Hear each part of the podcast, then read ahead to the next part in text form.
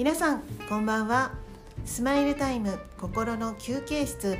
公認心理師のみゆです。はい、えー、ということで本日2月12日土曜日の夜皆さんいかがお過ごしでしょうか？はい、えー、日本の皆さんは、えー、連休真っ只中ということなんですけれどもはいなんかあのすごく寒いようなんですが、えー、皆さんねお住まいの地域はいかがですかね？関東地方の皆さんはあの大雪があのすごくね続いているようで明日もなんか警報が出されているとのことなんですが、はいえー、くれぐれもですねお出かけの際には足元に気をつけて、えー、こうね、皆さん暖かくしてあの過ごしていただければなと思います。でまあ、香港にお住まいの皆さんに、まあ、おかれましてはですね今日もまた新規感染者数更新しましたね。今日は1510名でしたっけ？はいあのまあね過去最多ということでこうねあの毎日こう記録更新しているみたいな感じでですねこう、まあ、街はピリピリ、まあね、しているわけなんですが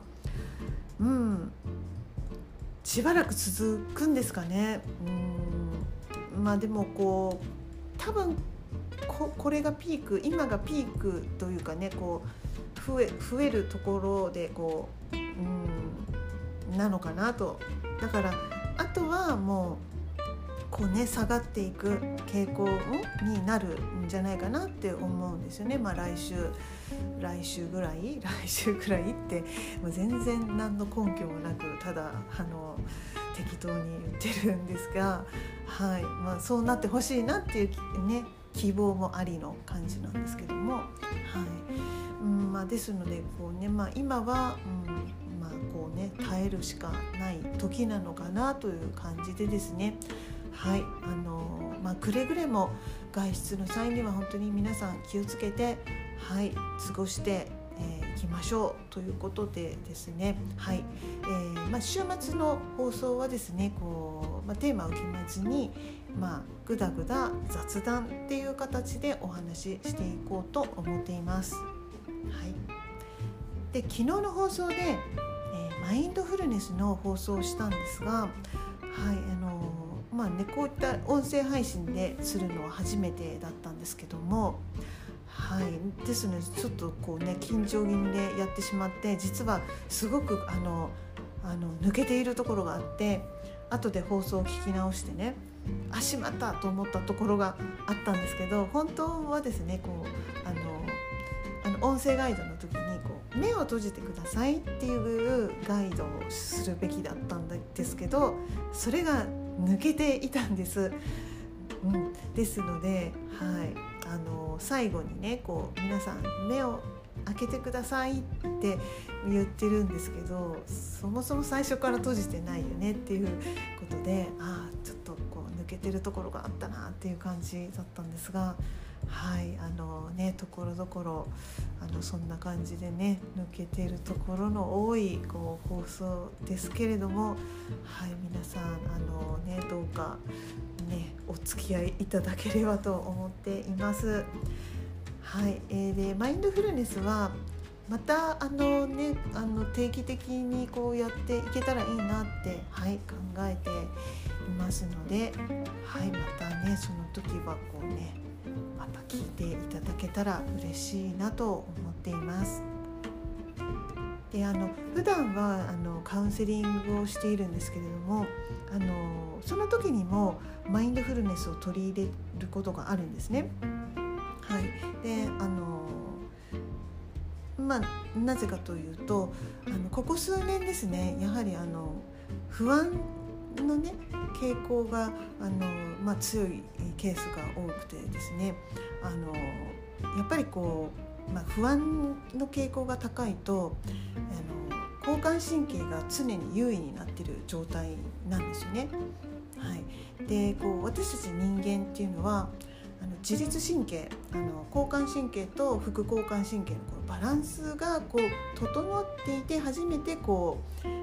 なんていうんですですかねこう活力的にこう、ね、日常生活を送れるっていうわけなんですよね。なのでこのバランスが崩れてしまうとやっぱりこう、まあ、心身にこう影響が出てくるんですよね。はい、であの、まあ、なのでこう慢性的に不安にさらされているとっていうのがやっぱりこうその自律神経の交感神経が常に優位になっている状態なのであのこう無意識的にもこう体にこう、ね、力が入っちゃってる状態になってるんですよね。はい、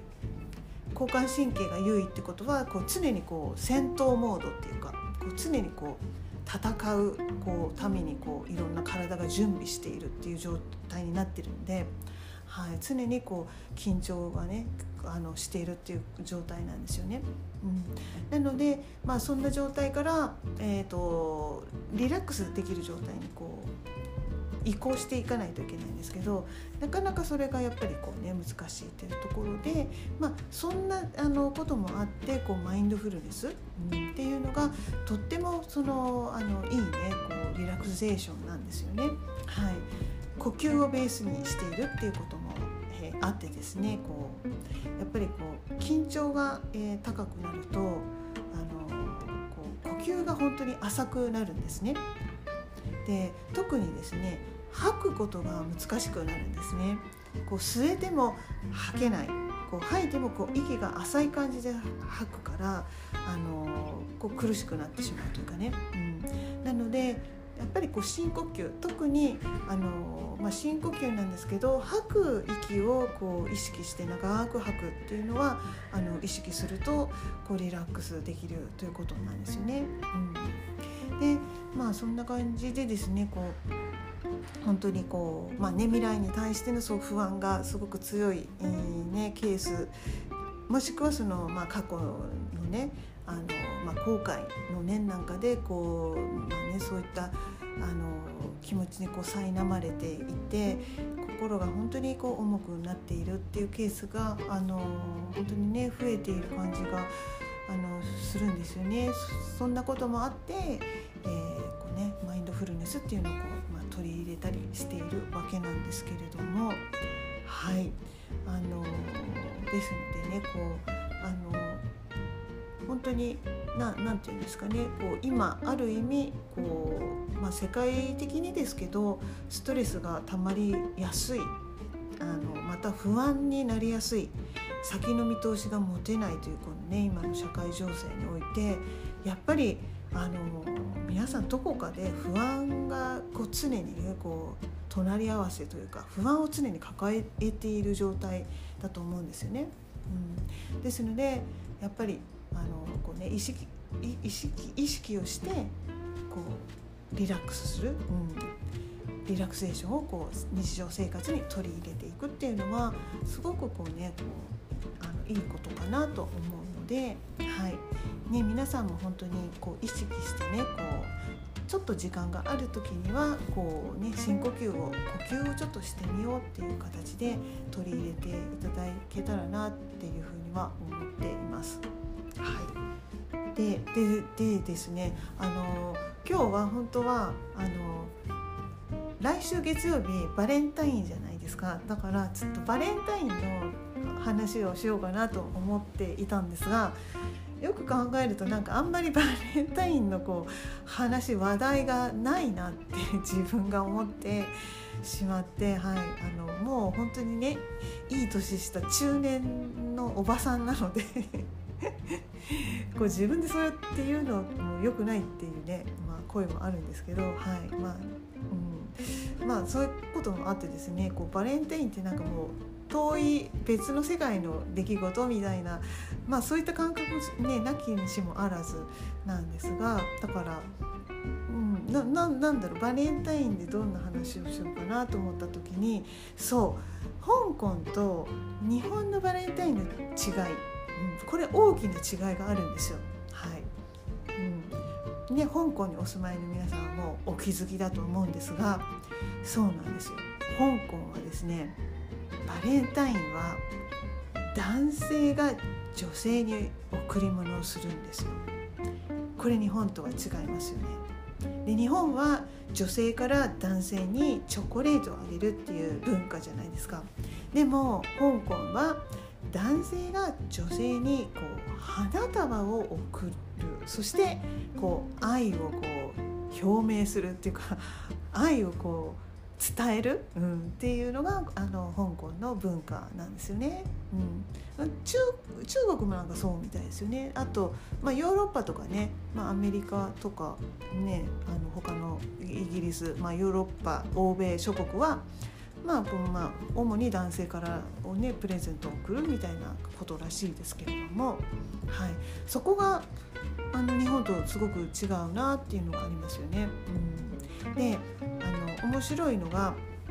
その香港のね女性はこう、まあ、バレンタインデーの時に、まあ、花が送られてくるっていうのがあるからそのその花をね送る先っていうのを自分のオフィスにしてるんですよオフィスに花が届くように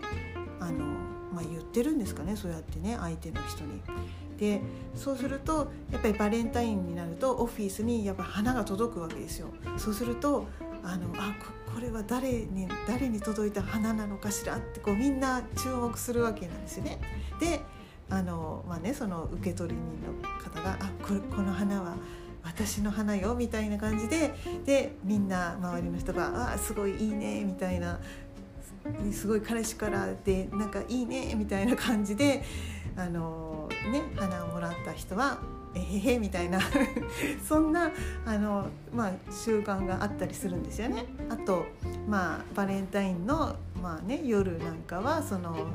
花束を抱えた男性がこうね、待ち合わせの場所でこう、まあ、そわそわしてねこう花束を抱えてたり、